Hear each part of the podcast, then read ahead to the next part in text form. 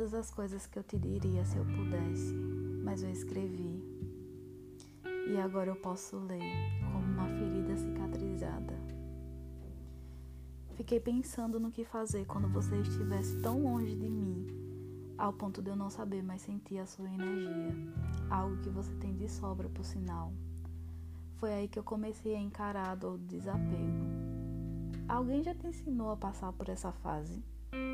Um momento em que você evita as músicas, os filmes e até a calçada daquela avenida que você caminhava por ali distraída, pensando nela. O espaço de tempo que leva para você se acostumar.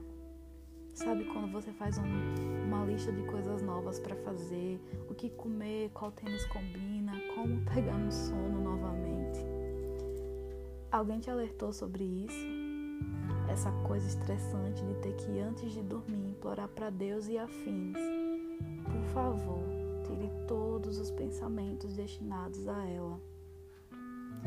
Que hoje não faz nem questão de te mandar um telegrama. Falaram sobre a falta? Sobre toda essa distância desnecessária e árdua? Não? Então eu falo. Porque você vai chegar no momento em que você vai se perguntar por que não deu certo ou o que há de tão errado comigo. E talvez não tenha ninguém ali para dizer que a culpada não é você. Tá tudo bem. É que você foi o suficiente, mas não o bastante.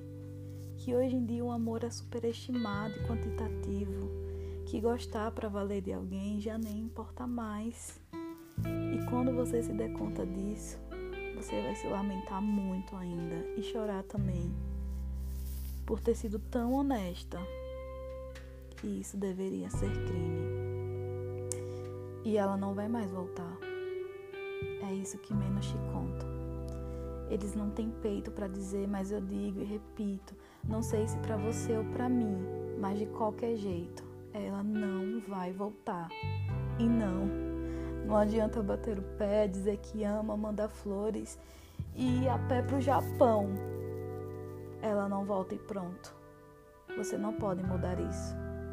Isso é o peso do desapego.